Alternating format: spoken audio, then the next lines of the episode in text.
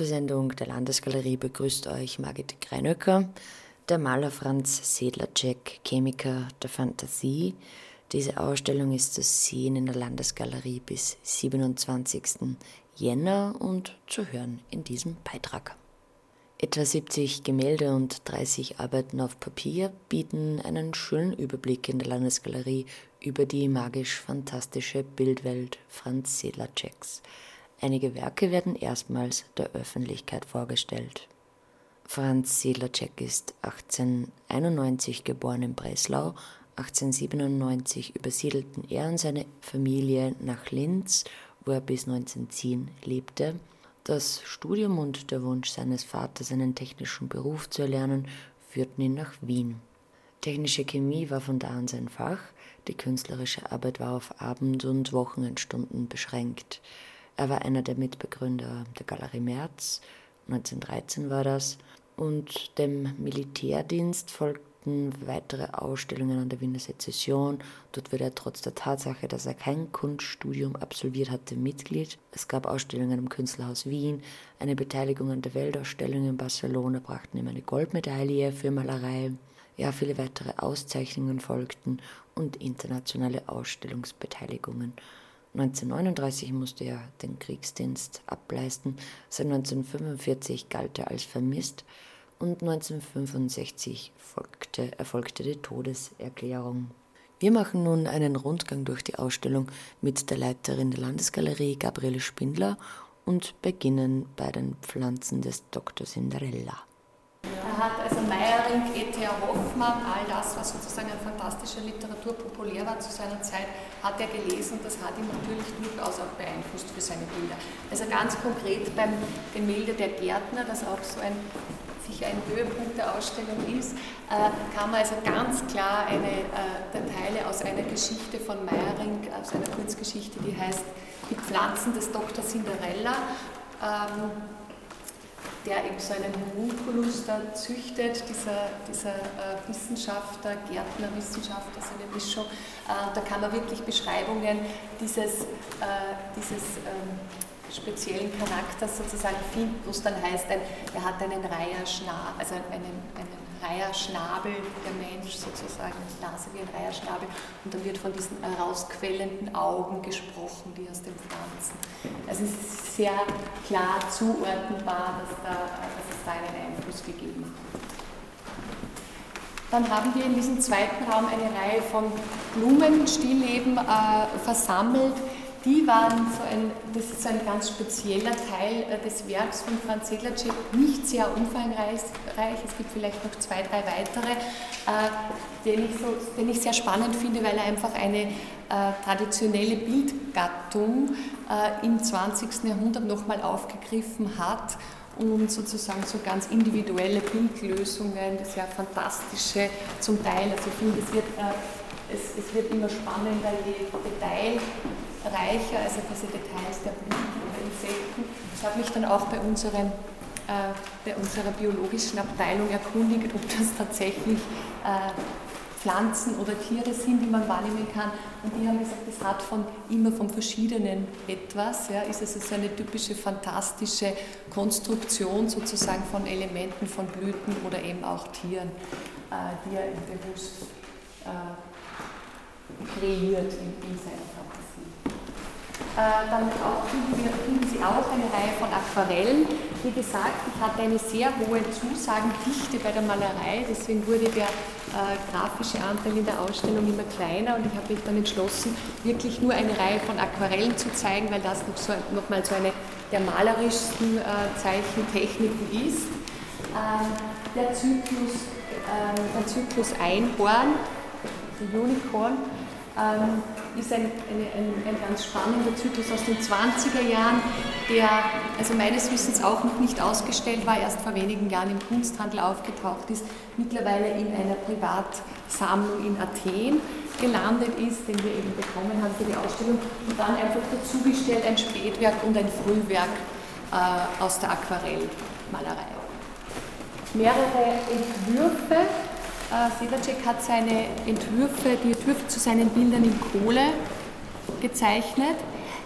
Die, alle diese Bilder finden Sie in der Ausstellung. Das ganz rechts vorne ist ein Entwurf für den Brand, den Sie ums Eck im ersten Raum in der Mitte an der Wand sehen. Der Brand im Übrigen ist ein Auftragswerk für die Firma Rosenbauer. Die Winzer kennen diese Firma ja mit Feuerwehrgeräte und gab es damals schon eben in den 20er Jahren. Und die haben dieses Bild in Auftrag gegeben. Der nächste Raum ist der Winterlandschaft gewidmet. Hier wird deutlich, wie sehr Franz Sedlacek von dem vorhin, glaube ich, hat das schon irgendwer erwähnt, äh, von den alten Meistern im Kunsthistorischen Museum, vornehmlich Bruegel, Brosch, also solche Künstler, niederländische Künstler beeinflusst war. Ganz stark in den frühen Jahren hat sich dann etwas gelöst davon in den späteren Winterbildern, aber hier sieht man es also noch ganz deutlich, wenn man an das Winter, an diesen Jahreszeitenzyklus denkt, von Bruegel im Kunsthistorischen Museum. Also in Anbetracht dessen, dass er eben keine äh, künstlerische Ausbildung hatte, hat er sehr viel Zeit verbracht eben in Museen, speziell im Kunsthistorischen Museum, hat da sozusagen seine, seine Schulung, wenn man so will, äh, äh, erhalten. Wenn er sich dann davon entfernt, geht es dann mehr in diese äh, Anklänge der neuen Sachlichkeit, die ich vorhin schon erwähnt habe also in diesen beiden Städtebildern, äh, die sind sozusagen vergleichsweise zeitgenössischer, haben weniger Einfluss von diesen alten Meistern und sind mehr äh, wiederum auch, oder bringen zumindest dieses zeitgenössische Element der 20er, 30er Jahre allein schon durch die Mode, durch die Gestaltung ein.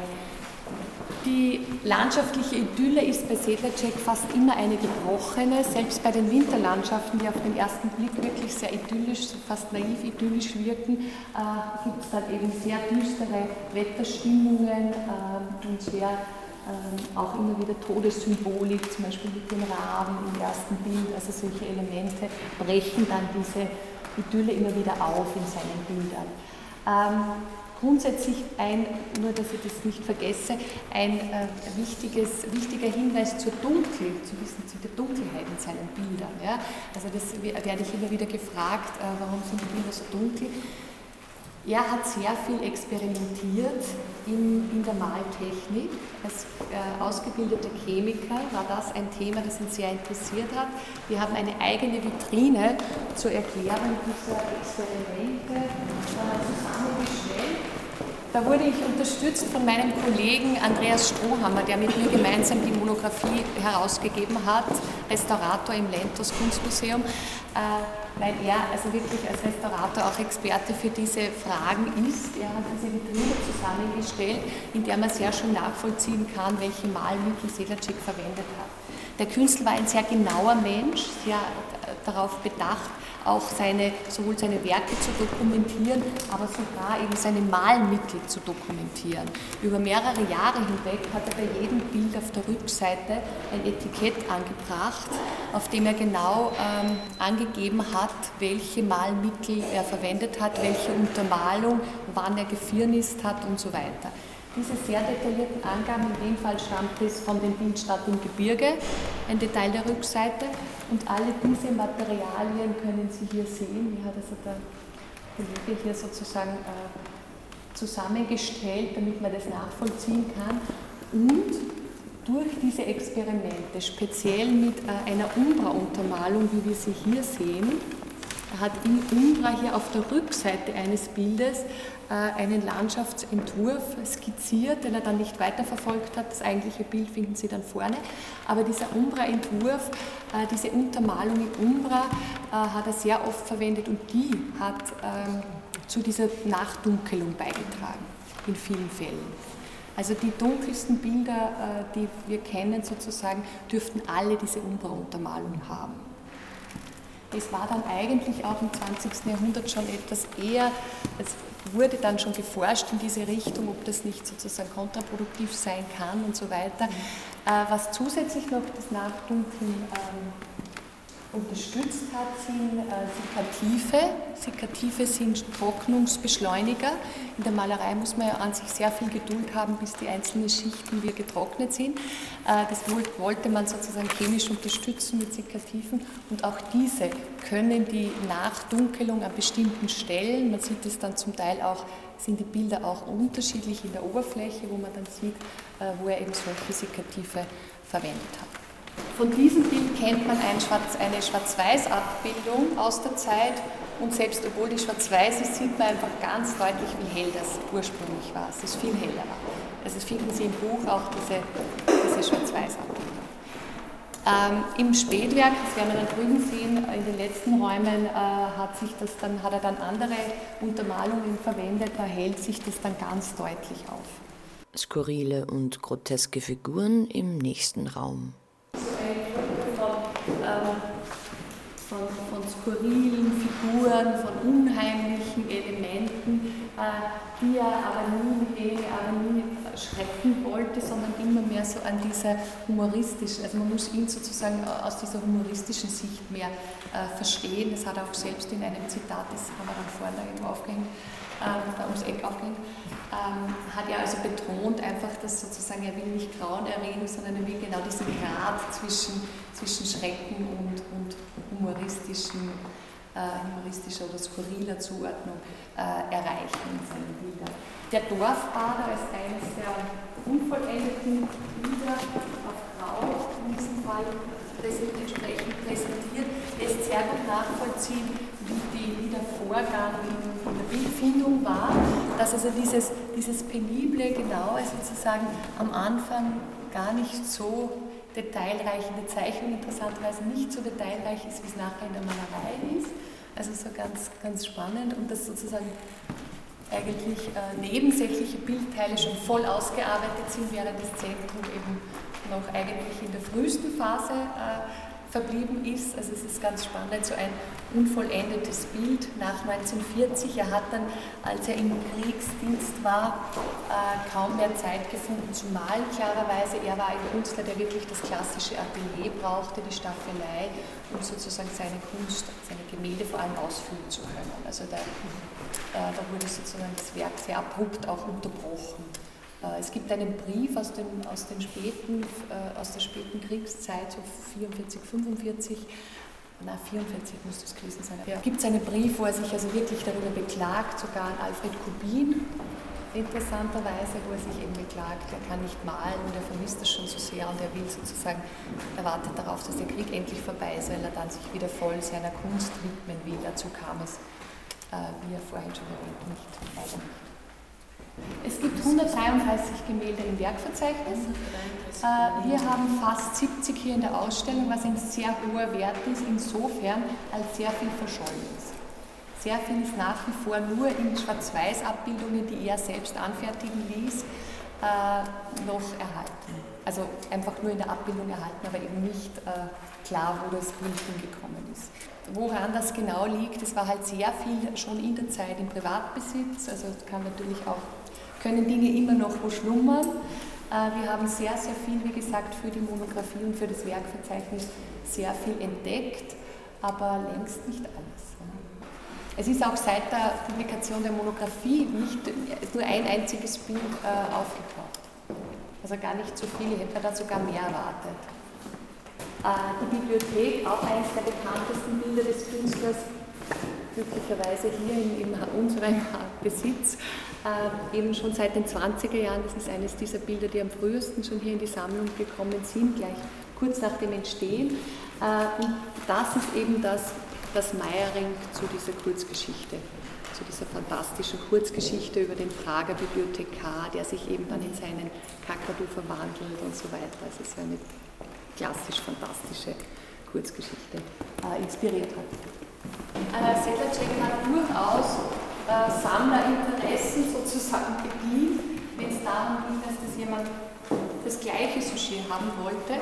Das kennt man in drei Fällen. In drei Fällen gibt es wirklich ein Sujet zweimal, das sich sehr ähnlich ist. Das ist fast gleich, das ist nur der, der, der differiert sozusagen nur der, nur der Erhaltungszustand des Bildes, während es hier auch kleine Unterschiede gibt.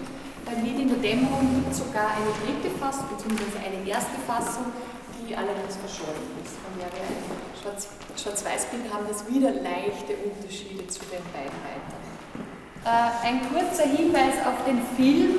Es gibt Filmfragmente. Äh, einerseits private Aufnahmen vom Skilaufen und so weiter. Da gab es so eine Künstlergruppe, die sich um einen Mäzen, einen Arzt, einen Wiener renommierten Wiener Orthopäden äh, gab es so eine Künstlergruppe, die sich um den formierte.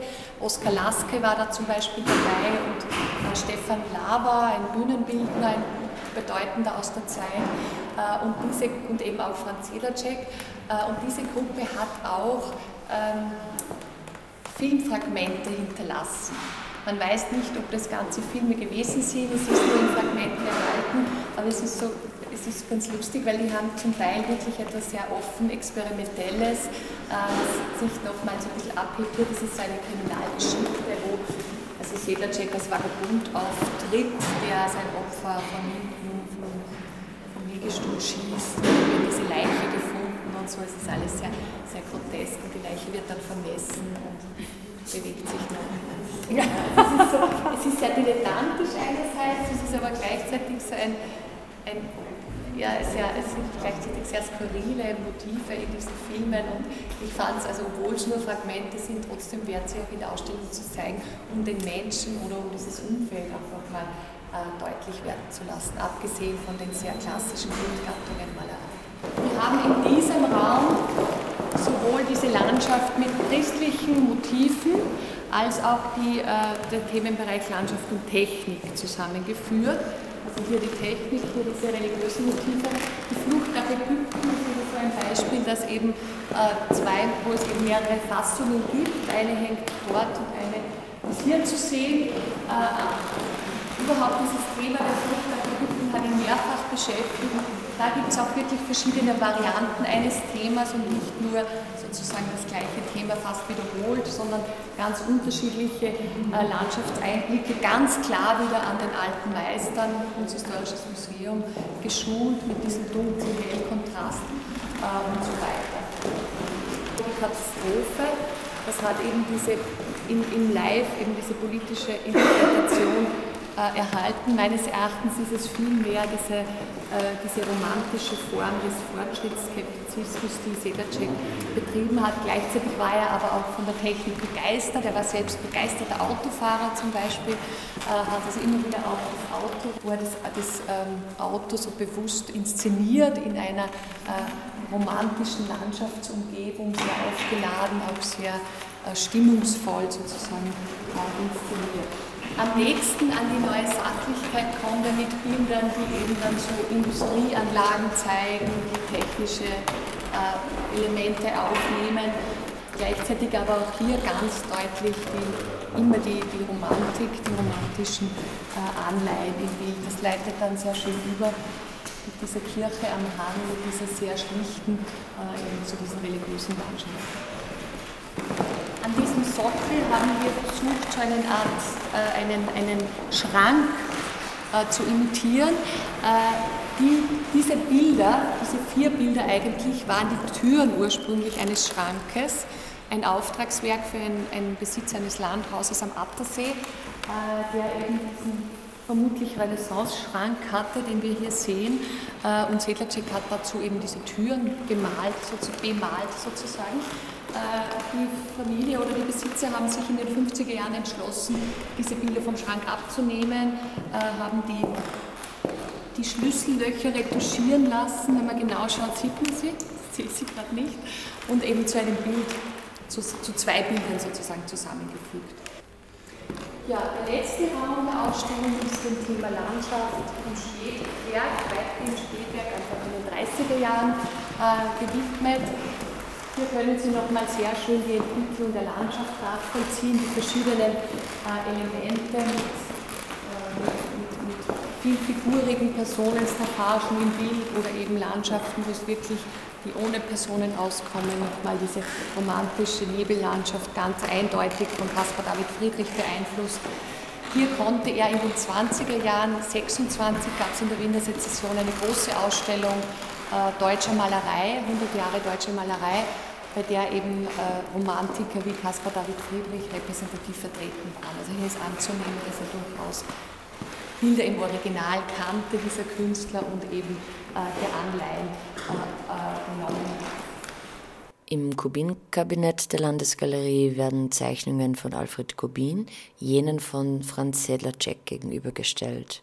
Gabriele Spindler Er war ein Anhänger der Kunst von Alfred Kubin. Äh, man weiß mittlerweile auch, dass sie sich kannten. Nicht sehr gut und nicht aus der Linzer Frühzeit, sondern vermutlich erst aus den 30er Jahren. Hier waren sie zum Teil gemeinsam in Präsentationen hier in Linz vertreten, äh, in Ausstellungen der März, der Künstlervereinigung März vertreten. Kubin war ja Ehrenmitglied Künstlervereinigung hatte gerade im Jahr 37 eine sehr große Ausstellung.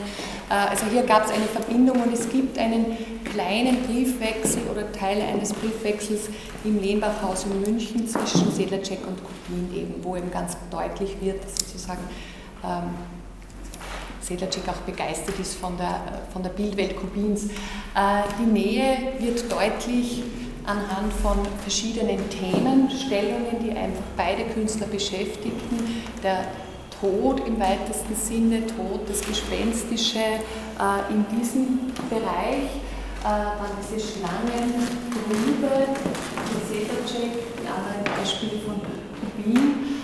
So zum Beispiel das Motiv Mann-Frau, äh, Paar, äh, wobei sich hier eine interessante Beobachtung zeigt, dass während Selacek den Mann in den Mittelpunkt stellt und diesen sozusagen auch tatsächlich der Wüstling bezeichnet, also die Frau als Objekt ver bewusst verkleinert, also so eine ganz karikaturhaft äh, groteske Darstellung, äh, ist bei Kubin, steht bei Kubin bei, gerade bei diesem Idolbild 1899 äh, die Frau im Mittelpunkt.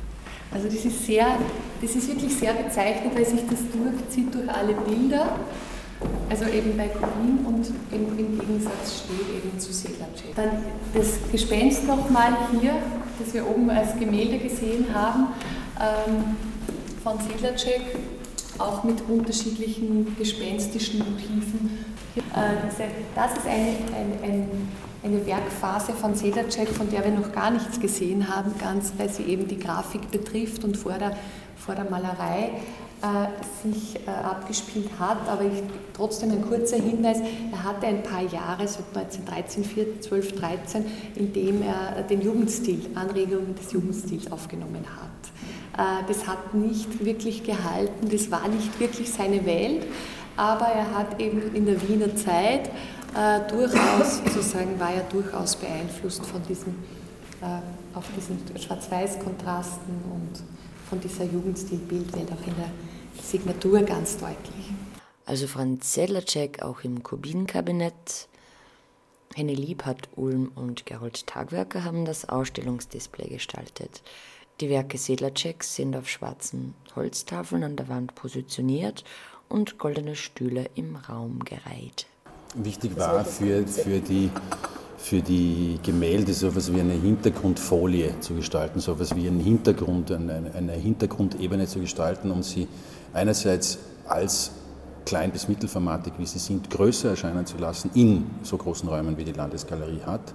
Andererseits, die schwarzen Passepartouts verstärken die Farbigkeit der Malerei. Die Bilder sind eigentlich relativ dunkel, haben aber immer wieder Stellen, die relativ bunt und farbig sind. Und auf, durch, die, durch das Aufbringen auf schwarzen Hintergründen erscheinen die Farben der Malerei stärker und intensiver, die Bilder räumlicher und dadurch gewissermaßen auch äh, eindrücklicher und größer. Sedlacek selber hat ja seine, seine Bilder immer in schwarzen Holzrahmen gerahmt. Und das war eigentlich so die Idee auch dafür, dass wir mit dieser schwarzen Fläche, aber die vergrößert zum Passepartout, also mehr als nur ein, ein schwarzer Sedlacekischer Originalrahmen zum Passepartout vergrößern.